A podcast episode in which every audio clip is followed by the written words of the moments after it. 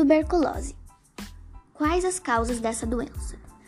A doença é causada pelo Mycobacterium tuberculosis ou bacilo de Koch, a forma extrapulmonar que acomete outros órgãos que não o pulmão ocorre mais frequentemente em pessoas que vivem com AIDS, que é a síndrome da imunodeficiência adquirida, especialmente com aquelas com comprometimento imunológico. Quais são os sintomas? O principal sintoma da tuberculose pulmonar é a dose na forma seca ou produtiva.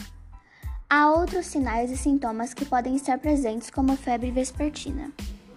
Como é feito o diagnóstico e o tratamento? O diagnóstico de tuberculose latente é feito através da positividade do teste tuberculínico junto com a exclusão de tuberculose ativa, isto é, assintomáticos e com radiografia de tórax normal. O tratamento deve ser feito com isoniazida, da dose de 5 a 10 kg de peso. Eu aprendi que a tuberculose é uma doença muito perigosa e pode causar sérios problemas afetando nosso pulmão, embora possa acometer outros órgãos ou sistemas.